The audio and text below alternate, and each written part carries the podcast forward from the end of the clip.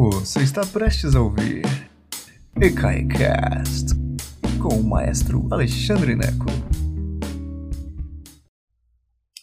Boa tarde, senhoras e senhores. Que prazer imenso tê-los todos aqui. Hoje nós vamos falar sobre o compositor, pianista e maestro francês Maurice Ravel um dos grandes compositores franceses do século XX, talvez o maior, em, vida ele era considerado o maior compositor francês do século XX. Então, sortudo que ele foi reconhecido em vida, isso é muito legal. Não são todos os compositores que têm essa sorte, né? Mas a gente vai falar um pouco sobre ele e lembrando que nós temos um vídeo inteirinho aqui no canal sobre o Bolero de Ravel. Então vai lá assistir o Bolero, vai falar um pouquinho sobre o Bolero hoje, mas assim, tem 30 minutos sobre o bolero de Ravel num outro vídeo, tá bom? Então hoje nós vamos tentar descobrir Ravel além do bolero. Que beleza, né? Antes de começarmos, enquanto o pessoal está chegando aí, só lembrando a vocês que esse canal é gratuito. Eita, tô ao contrário hoje. Esse canal é gratuito. Vou, eu vou virar isso aqui. Será que eu consigo virar? Vamos ver se eu consigo. Olha só. Virei. Eita, muito bom. Então, olha só, esse agora sim, deixa eu ver aqui, deu certo, pronto. Então, olha só, esse canal é gratuito, onde eu estava dizendo, e é, ele só pode continuar gratuito porque muitos de vocês colaboram com um real, cinco reais, dez reais, o que você pode. Se você não pode, se você não tem nenhum tostão, eu não quero seu dinheiro, mas se você tiver aí cinco reais sobrando, por favor, ajuda nós. Somos 10 funcionários e professores trabalhando não só no canal, mas também no ECAI, e é muito importante a sua colaboração. ecai.com.br, é, onde você vai achar também o nosso índice de vídeos, onde você vai achar uma, uma vasta é, enciclopédia. Então, assim, vai lá, dá um pulinho, ecai.com.br e conheça o, o, que o ECAI pode oferecer. Se você quer contribuir com o Pix, está aí esse número em vermelho, 14 212 894 000198. Sem palavras para agradecer a contribuição de todos vocês. Sem vocês, esse trabalho não poderia existir. Não tem como existir, tá bom? Obrigado demais. Então vamos lá, Maurice Ravel. Olha só. É, vou falar um pouquinho sobre a vida do Ravel. Eu não, falo muito, geralmente, sobre os compositores, não. Eu gosto mais de pular direto para a lista de músicas, que hoje tem uma lista fantástica que eu preparei para vocês lá no Spotify, para vocês descobrirem o Ravel além do bolero. É linda, a lista realmente é, é linda, mas hoje eu acho importante falar um pouquinho sobre o compositor, porque é interessante para a gente entender a recepção da música de Ravel. A gente fala recepção, é quando você, como a música foi percebida. Então a gente diz assim, ah, Beethoven teve uma boa recepção. A música de Beethoven teve uma boa recepção. Teve. o público curtia a música de Beethoven na época de Beethoven, exceto nos últimos cinco anos da vida de Beethoven, que o pessoal começou a achar meio esquisito. Então, isso a gente chama de recepção. Então, para entender a recepção à música de Ravel, é interessante falar um pouquinho sobre a vida dele, porque é curioso, entende? Assim, quando ele era bem jovem, a música dele não foi bem recebida pelo pessoal mais tradicionalzão das escolas francesas. Mas em, mais para o final da vida, ele nasceu em 1875 morreu em 1937 mas para o final da vida ele era praticamente uma unanimidade entre os franceses que amavam Ravel. Então, deu sorte, né? Isso é muito legal. Ele nasceu então em 1875, o ano que Bizet escreveu a ópera Carmen. Olha que interessante, eu gosto dessas coisas. Morreu em 1937, o ano em que aqui no Brasil Getúlio decretou o Estado Novo. Então eu gosto de fazer essas, essas, essas comparações históricas, né? Então é o seguinte, Maurice Ravel, compositor, pianista e maestro francês, impressionista. É interessante porque tem dois grandes impressionistas. É o Claude Debussy, que era, um pouco, era contemporâneo, mas um pouquinho mais velho que Ravel, e Maurice Ravel. Os dois odiavam esse termo. Era curioso porque Ravel achava que Debussy era impressionista, mas não achava que ele era impressionista. No final das contas, no final das contas, hoje a gente considera tanto Ravel quanto Debussy impressionistas.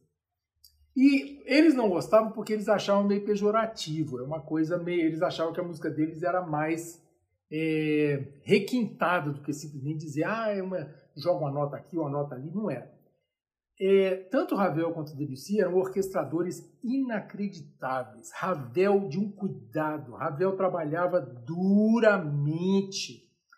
É, e, e, assim, até dizer que a partitura estava pronta era muito tempo, era muito trabalho. Ravel é um grande perfeccionista e, como muitos franceses, Ravel um grande orquestrador. O que é orquestrador? É um arranjador. É uma pessoa que sabe qual instrumento usar. Então, se eu for, por exemplo, o bolero, né, que a gente já falou, o bolero é um fabuloso exercício de orquestração. Ele pega a mesma melodia,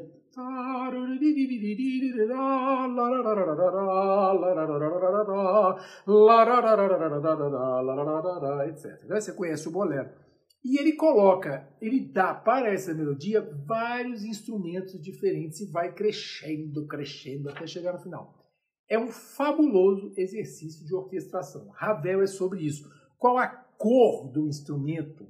O oboé tem uma cor, a gente chama de cor, né? Mas não é cor porque não dá para ver, mas a gente chama também no som de cor, a cor do som. Então o oboé é um pouco mais espetado do que a clarineta, que é um pouco mais escuro, mais abafado.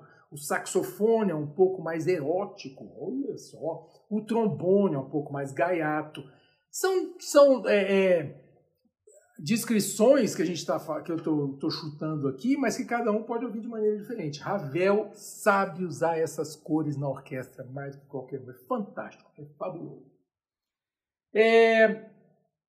Mais? Ravel, uma coisa interessante é que Ravel nasceu é, no sul da França, quase na fronteira com a Espanha, no que é o, o, o País Basco. A mãe do Ravel era, era do País Basco. Então isso explica, o próprio Bolero explica uma, uma atração de Ravel pela literatura espanhola, pela, pela ambientação espanhola. Então é interessante isso, ok? É, o pai do Ravel, muito original, um sujeito muito original, era inventor. Eu penso no professor Pardal, era o pai do Ravel. Gostava de máquina, coisas a vapor. E o levava o Ravel para conhecer a fábrica, a fábrica, para conhecer as invenções dele. Então, o que o pai foi como professor Pardal, o Ravel foi para a música. Um sujeito destemido com o novo, um sujeito que não tinha medo. O Ravel não se importava com a crítica de jeito nenhum. Não se importava quando no começo da vida dele disseram que ele era ruim e não se, não, não se maravilhou quando no final da vida dele disseram que ele era bom. Ele dizia que crítico não vale nada, não adianta nada, não serve para nada. Eu queria ter essa segurança. Muito legal, muito legal mesmo. Desde muito cedo, Ravel lia, gostava muito de ler, ele tinha amigos que gostavam de ler, eles tinham um clube de leitura, coisa desse tipo. E quem que ele lia? Ele lia Edgar Allan Poe, o Corvo, lembra? Acho que é dele, né? Baudelaire, Mallarmé. Então, assim, poemas simbolistas, é, literatura moderna para a época. Ele curtia uma coisa assim moderna, uma coisa mais escura, né? uma coisa mais, mais assim, saindo do, do quadradinho. Ravel era gostar dessa coisa toda. Muito interessante, porque Ravel, sendo parisiense ou sendo francês, ele nasceu no sul, no sul da França, mas logo vai para Paris, onde ele entra no Conservatoire National de Paris, a grande orquestra de, de a grande escola de música francesa, é o Conservatório Nacional de Paris, pelo, pelo qual passaram os grandes compositores franceses, né? Em 1889, ele tinha então 14 anos, quando aconteceu a Exposition Universelle, não sei se chama assim em francês, mas a Exposição Universal de 1889 em Paris. Essa exposição foi aquela para a qual é, a, a Torre Eiffel foi construída. A Torre Eiffel foi construída para ser demolida, para ser desmontada. Ela era para provar que uma nova estrutura podia ser construída, pipipi, pó, pó, pó, em 1889. E essa tal dessa exposição universal, eu já falei sobre isso em outras palestras, era uma espécie de encontro da humanidade que acontecia, eu acho que em 1900, eu não tenho certeza, gente, 1900 foi em St. Louis, nos Estados Unidos, no meio oeste norte-americano, eu falo assim que é a metade dos Estados Unidos, onde foi construído o Palácio Monroe, que depois virou o Senado no Rio de Janeiro. É uma história interessante. Assista o vídeo sobre Chiquinha Gonzaga versus Rui Barbosa aqui no canal em que eu explico isso. Mas resumindo, eu estou falando da exposição universal. Essas exposições universais era uma espécie de gincana, de encontro do mundo. Assim, todo mundo queria ir para essas exposições, era como se fosse uma grande festa das nações. Era como se fosse, não, era uma grande festa das nações. E nesse lugar, tocava-se música dos países, trazia-se música, e não era música assim, ah, vou tocar sanfona. Não, trazia uma orquestra inteira. Então, ali, o Ravel foi exposto, por exemplo, à música russa de Rimsky-Korsakov. a peça Sherazade, por exemplo, né? que é famosésima, né?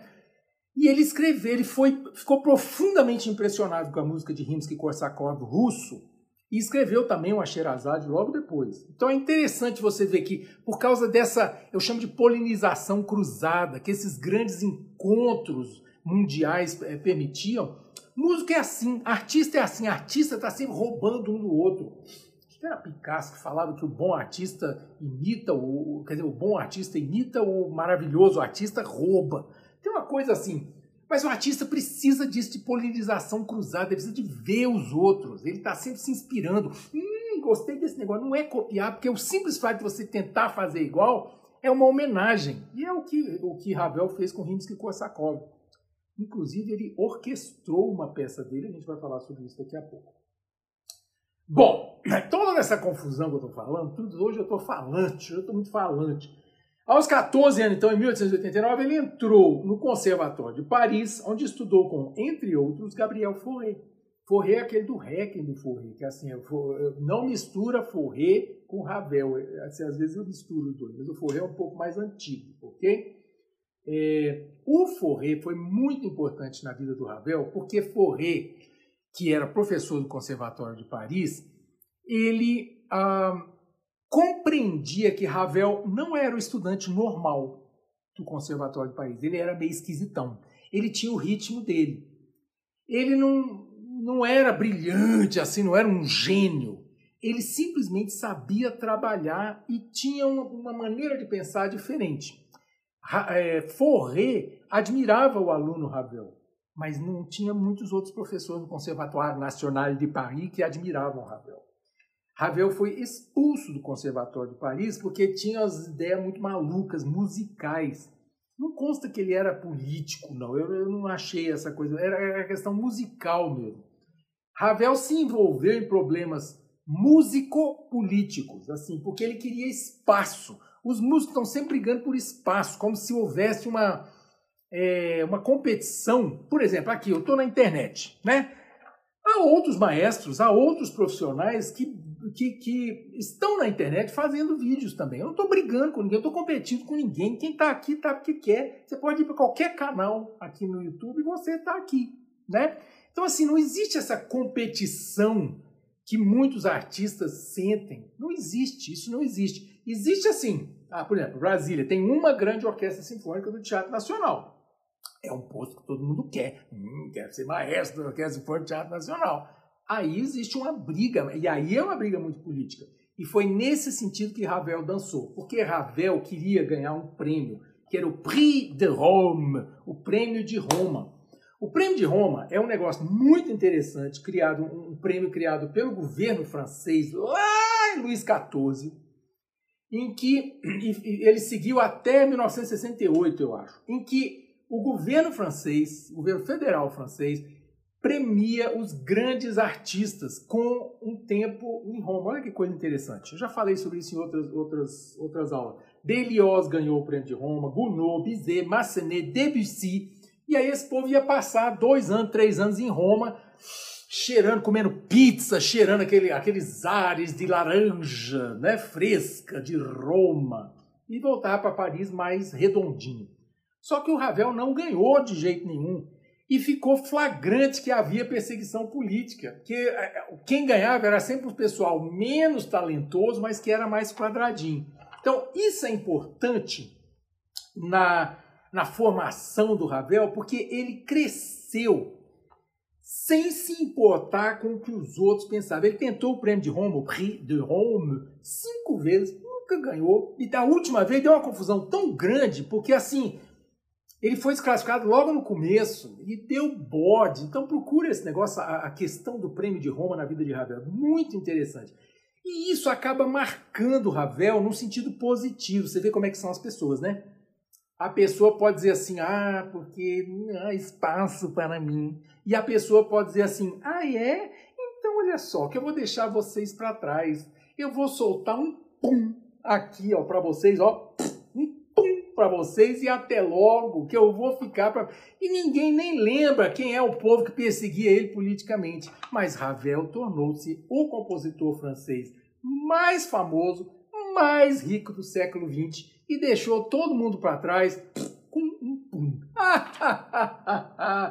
Esse é dos meus, eu curto Ravel, porque o negócio é esse. Não adianta ficar brigando pelo espaço. Tá aqui, estamos aqui. Você está aqui comigo, isso é maravilhoso. Eu agradeço a sua audiência, tá bom? que mais? Ravel, aliás, era um cara que não tinha medo de dizer que admirava outros compositores, outros músicos. Ele amava Debussy, adorava Debussy. Debussy, que é o escreveu La Mer, escreveu o Prelúdio à Tarde de um Fauno, que eu já analisei aqui no, no nosso canal, Ravel escreveu uma, uh, Debussy, desculpa, escreveu uma ópera chamada Péléas e Mélisande, que eu também já analisei aqui no canal. Debussy, é, Ravel gostou tanto dessa ópera que ele assistiu todas as restas, as 14 restas de uma ópera que foi meio esquisitona que Debussy escreveu em 1902. Vai ver esse vídeo, que é bem interessante, que eu, que eu fiz para você. Mas Ravel assistiu todas as performances, todas. Ele queria estar ali cheirando o teatro. Isso é que é legal, isso é que é legal. O colega músico que vai assistir outro músico. Isso é muito bom, isso é maravilhoso, né? que mais? Agora, o lado, o lado meio tristão do, do Ravel é o seguinte: ele serviu na Primeira Guerra Mundial. Você sabe que foi a Primeira Guerra Mundial, né? Eita, ferrar a Alemanha, não tem jeito. Entrou lá em Paris uma vez na Primeira Guerra, entrou em Paris de novo na Segunda Guerra. E Ravel serviu o exército francês e tentou servir na aeronáutica mas ele tinha uma saúde meio debilitada, não deixaram ele servir na aeronáutica. Ele era baixinho, era bom porque cabia nos aviãozinhos da época, né? Que só tinha um tripulante de lona, aqueles aviões, Deus me livre. Mas aí não deixaram ele servir na aeronáutica, ele serviu no exército. E foi, foi uma experiência muito ruim para ele, claro. Ele teve neurastenia. Neurastenia era uma doença que hoje não existe mais, que hoje a Organização Mundial de Saúde não reconhece, mas ele teve neurastenia, que é uma coisa que a gente nós músicos, eu acho que eu sou neurastênico, gente. Essa coisa assim, que a pessoa morre de trabalho. Eu tô aqui meio dodói, né? Mas o Brasil inteiro tá, tá meio gripado, né? Eu tô pegando uma gripe, eu vou sair dela até próximo vídeo, eu estarei curado. Vacinei de tudo, né? Vacinei de, de, dos, de primeira dose, segunda dose, dose de reforço, o H1N1, eu vacinei tudo, tudo que podia. Mas tô meio gripadinho. Então o Ravel, ele teve é, como Mozart, como Mendelssohn, trabalhava demais. E é por isso que você deve me ajudar, para que eu não venha a falecer de excesso de trabalho. ecai.com.br, ajuda nós lá. Lisos nervosos. que mais? Aí, terminada a guerra, ele, é, o Ravel mudou, se mudou, ele não gostava, ele era uma, uma figura meio, meio é, diferentona, ele muda para um vilarejo a 50 quilômetros de Paris, onde ele tinha flores, ele jardinava lá, fazia jardinagem, tinha uma governanta que adorava ele, que tomava conta da casa e tal, essa coisa toda. E ele dali saía para a turnê, por exemplo, ele fez uma turnê nos Estados Unidos de quatro meses, que hoje você entra no avião, apresenta em Nova York e volta para dormir em casa. Quase isso, né? Na época, não. Você vai para você vai pro você vai para os Estados Unidos em 1910, acho que ele foi quando? Em 28, ele foi em 1928, vai de navio, fica meses lá, ele ficou quatro meses nos Estados Unidos, onde ele, é, ele era grande amigo do Gershwin, George Gershwin, que a gente chama de Gershwin aqui no Brasil, na ópera Porgy and Bess, Rhapsody in Blue, né?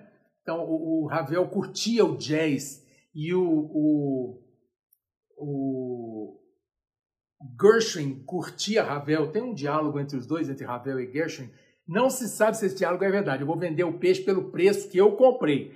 Ravel dizia assim: Ah, como é que é? O, o Gershwin, dizia, Gershwin dizia do Ravel: Ravel, eu queria, eu queria compor como você, Ravel. O Gershwin dizendo, né? Ravel, eu queria compor como você. E aí o Ravel dizia: Ah, Gershwin, eu queria ganhar como você. Porque o Gershwin era assim, milionário, ficou famosíssimo escrevendo Raps, é, né, é, Rhapsody in Blue e Summertime do, do Porgy and Bess. Resumindo, 1928, numa, nessa turnê que ele fez nos Estados Unidos, muito interessante, Ravel era adorado, amado pelos nova-iorquinos, amado.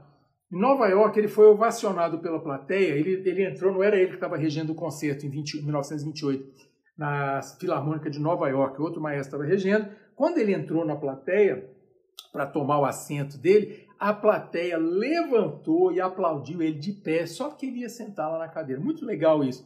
Aí o Ravel virou para a plateia, esperou terminar o aplauso, virou para a plateia e disse assim: Sabem, isso não acontece comigo em Paris. Então ele realmente tinha essa, esse bom humor e sabia do lugar dele. Sua música, aqui é a minha última nota que eu escrevi aqui antes de passar para a lista, que eu preparei com muito amor e carinho para você. Diz assim: Sua música, a música de Ravel, é muito rica e não pede desculpas por ser original, pegando emprestado de vários estilos e épocas diferentes. Isso é que é legal do Ravel. Ele, ele não tem medo de pegar lá do barroco, ele não tem medo de roubar do Gershwin, do jazz. E a música dele, ele cita coisa o tempo inteiro, experimenta com instrumentos novos, experimenta com instrumentos antigos, ele faz uma brincadeira total. Ele é maravilhoso e eu espero que você vá ouvir a lista que eu preparei para você e que começarei a descrevê-la agora. E vai ter que ser rápido, porque eu já falei demais. Então vamos lá. A lista tem 1, 2, 3, 4, 5, 6, 7, 8, 9, ixi, um monte de, de faixas. Primeiro, Daphnis e Chloé, uma faixa. É tudo, eu, a lista dura uma hora e meia, mais ou menos, porque a, a, a música do Ravel é tão vasta que eu tirei pedacinhos, trechinhos de várias coisas para você começar a exploração. Não seja preguiçoso, não seja preguiçosa. O que eu tirei lá uma faixa, você clica ir para o álbum. Em cada faixa no Spotify, você clica assim, ir para o álbum. Ouve o resto. É uma sugestão de faixas que eu coloquei para você, para você conhecer a música do Ravel. Então vamos lá. Daphnis e Chloé é um balé que ele escreveu para o balé russe, que Stravinsky também escreveu para o balé russe em 1912 Stravinsky escreveu Pássaro de Fogo, escreveu Petrushka para o balé russo do, do Sergei Diaghilev. Em 1912, todo mundo lá transitando em Paris. Então, Ravel conhecia Stravinsky. Interessante isso. Lindo, oh, lindo, lindo, lindo, lindo. Então, Daphnis e Chloé. Depois, Sherazade, não confundir esse Sherazade com o Korsakov. Não é isso. Aquilo é Rimsky-Korsakov que o Ravel ouviu na exposição de 1889 e escreveu o Sherazade dele. Na verdade, ele gostou tanto que ele escreveu dois Sherazade, uma abertura e essa faixa que eu coloquei ali, que é um, um dos movimentos de um ciclo para três canções do então para soprano e orquestra. Então essa é a segunda canção que chama A Flauta Encantada. Depois Gaspard de la Nuit, olha o meu francês, que é uma suíte para piano, depois ele próprio orquestrou. Ravel escreveu muita coisa para piano e depois orquestrou a obra dele mesmo. Então, nesse caso, eu coloquei a parte do piano. É, Gaspard de la Nuit é traduzido mais ou menos como é, o, teso, o guardador do tes, dos tesouros da noite, das joias da noite, algo assim. Baseado num poema homônimo, né, Gaspard de la Nuit, do Aloysius Bertrand, um poeta francês simbolista. O, o Ravel adorava isso. Depois tem uma faixa do Le Tombeau de Couperin, Tombeau, que é mais ou menos uma elegia, a tumba de Couperin. Couperin é um compositor barroco francês que escreveu muita coisa linda. O Ravel escreve então uma elegia, uma homenagem ao Couperin. Escreve primeiro no piano e depois é, orquestra. E eu coloquei as duas, duas faixas da abertura para você. O piano e depois a própria orquestração do Ravel para você ouvir. Depois eu coloquei o bolero, só que tem que estar tá lá. Mas tem um vídeo inteirinho sobre o bolero, então não vou falar nada além do que eu já falei, tá bom? Então ouçam o bolero, mas assistam o vídeo que eu preparei, que tem um trabalho lascado sobre o bolero, tá bom? Depois tem uma peça para violino e piano chamada Tzigane, T-Z-I-G-A-N-E, Tzigane, que é cigana, né? A original para violino e piano é muito interessante isso, porque ele experimentava com, com instrumentação nova, né? Então é um piano que tinha um attachment, tinha um anexo, o piano colava lá o negócio, parafusava um trem, que chamava luteal, luteal, luteal, que era assim, tinha, era como se fosse um órgão. Eu não sei, não vi imagem desse trem, mas assim, você puxa umas alavancas e tem sons diferentes aqui no grave do piano. Então, era escrito para isso, não pegou esse instrumento, então a gente não sabe exatamente como é que soava isso. Mas é só para você saber que o original é para violino e esse piano com atachamento de luteal, e a gente vai ouvir a versão para violino e orquestra do próprio Ravel. Essa peça foi comissionada por uma violinista húngara chamada Geli Darani. Que coisa, hein? Depois uma peça para piano do Ravel chamada Jeu do Jogos de Água, interpretado pela Marta Agri, uma pianista argentina, muito amiga do nosso falecido Nelson Freire, maravilhosa. E Jogos de Água é interessante porque você vai ouvir, você vai entender por que, que chamam o Ravel de impressionista. Porque é isso, você ouve a água batendo. Pra gente que é goiano, né? Mamãe é goiana, olha o monjolo, né? Ui, ui. Depois tem talvez a obra mais famosa dele, depois do Ravel, depois do Bolero, que se chama Pavane pour une enfant défunte, coisa assim. Pavane para uma princesa morta, tadinha da princesa. Originalmente composta para piano, em 1899, quando ele tinha 14 anos, quando ele era aluno do Fauré e ele escreveu uma versão orquestral em 1910, é essa que eu coloquei aí, a versão orquestral. Depois tem três faixas muito interessantes de uma das duas, ele escreveu duas óperas, e essa chama-se L'Enfant et les Sortilèges, a criança e os feitiços. Não tenho certeza se a tradução é essa não, foi o mais perto que eu cheguei. É uma ópera que ele começou a escrever em 1917, quando ele estava servindo o exército no meio da guerra. E aí ele só terminou oito anos depois, em 1925, já com muita influência jazzística. Por isso que eu acho interessante de ouvir a jornada dessa ópera. São três movimentos que eu botei lá, três faixas bem curtinhas, mas eu desafio você a ouvir para você ver que tem um pouquinho de jazz nessa ópera. L'enfant et les sortilèges. A criança e os feitiços. Depois, tem cinco canções populares gregas. É uma peça que muito pouca gente conhece eu a conheço porque na minha faculdade, em 1837, eu cantei essas cinco canções. Eu amo essas cinco canções, mas de, de paixão. Ele escreveu entre 1904 e 1906 para piano e soprano, mas tenor também pode cantar. É lindo, lindo, delicadíssimo. E há versões orquestrais, mas a gente não tem certeza o que foi que o Ravel orquestrou, o que foi que foi um aluno dele que orquestrou, porque Ravel quando ele foi ficando velhinho, ele teve meio que uma. Talvez hoje ele fosse diagnosticado com Alzheimer, entende? Assim, ele foi perdendo, teve um acidente também num táxi em que bateu a cabeça, e dizem que isso piorou também. Então, assim, tem isso. Assim, é... Mas a gente não tem. Então, alguns amigos e alunos terminaram algumas coisas para ele. Então, eu, eu preferi colocar a versão das cinco canções populares gregas para piano e voz, que eu tenho certeza que foi ele que escreveu. Ah, depois, quadros de uma exposição, que isso é é a orquestração mais famosa dele. O original é do Rimsky-Korsakov, é pá, pá, pá, pá, pá, pá, pá, pá, pá, pá, pá, pá, pá, pá, pá, pi, parauá. Você deve conhecer isso. O original é do Rimsky-Korsakov, só que o, o Rimsky-Korsakov não orquestrou isso, ele fez para piano. Foi o Ravel que ouvindo essa peça, você ah, não, esse negócio aqui é dá para orquestrar. Eu fiz esse vídeo também, então procure quadros de uma exposição aqui no canal e você vai encontrar a minha explicação do original e da orquestração do Ravel. É lindo de morrer. Eu coloquei duas faixas lá para você, comparando o piano com a orquestra. Eu sou bom demais, ô Para terminar a lista, tem duas peças muito interessantes, meio emotivas. São as duas, duas, uh, duas das últimas peças que ele escreveu, já no, na década de 30, já, já meio, meio perdido. Um é um concerto de piano para a mão esquerda. É muito interessante isso, porque um pianista chamado Paul Wittgenstein perdeu o braço direito na Primeira Guerra Mundial e desafiou o Ravel a escrever um piano, um concerto de piano para mão esquerda e orquestra. E eis que Ravel escreveu. E é muito impressionante. É um movimento só, é, um movimento 18 minutos mais ou menos, vale a pena ouvir, principalmente se você pensar que aquilo é escrito para apenas uma mão.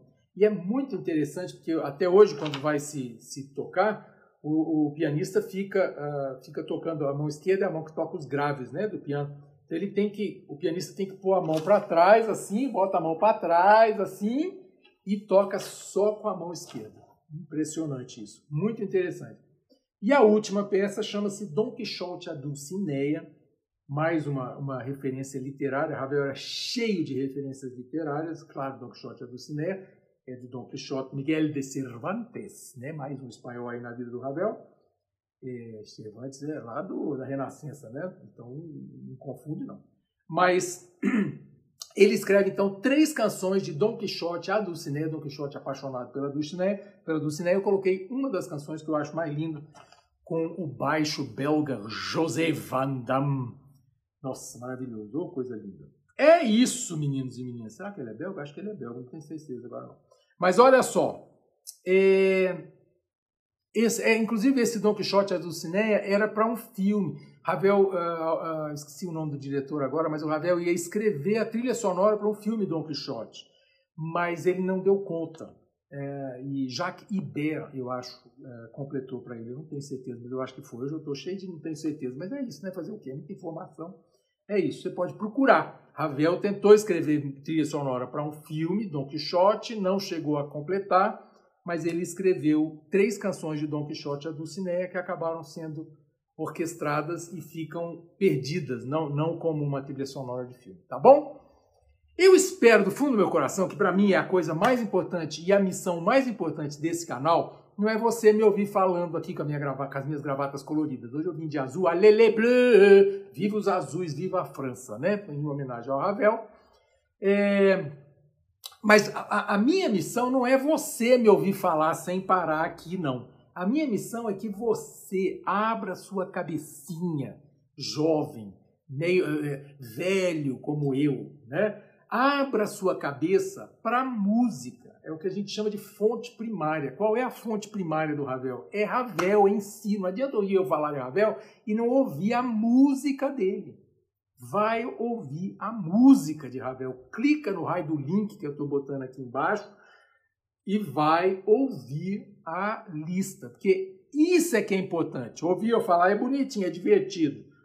Mas ouvir a música e abrir a sua cabeça deixar que o cheiro, o cheiro da música entra, são sensações sinestésicas. Eu gosto de ouvir Ravel tomando chá, que é assim uma coisa, sabe aqueles chás perfumados? Um dia na casa de mamãe eu tomei um chá perfumado, era um negócio meio de rosas, sabe assim, delicioso, uma coisa bem perfumada. Jasmim, sabe assim, sabe aqueles chás exóticos? Ravel é isso, ele entra por todos os buracos, assim, aquela coisa. Ravel é espetacular, é maravilhoso, é um músico de atmosfera, muito mais do que um músico de tema em si, ok? Eu sou apaixonado por ele. Senhoras e senhores, que prazer imenso tê-los tido todos aqui e eu espero que vocês vão ouvir minha lista. Se você está no Distrito Federal, não deixe de dar um pulinho em ecai.com.br, ver os cursos de verão que nós estamos iniciando no dia 17 de janeiro aqui, aqui em Brasília. Se você é de outros estados, aguarde. O ECAI vai ao Rio, ECAI in Rio, em abril. E aos poucos a gente vai viajando por esse Brasil afora, tá bom? Beijo enorme para vocês. I love you. Muito obrigado por todo o apoio. A gente se vê em breve. Beijão.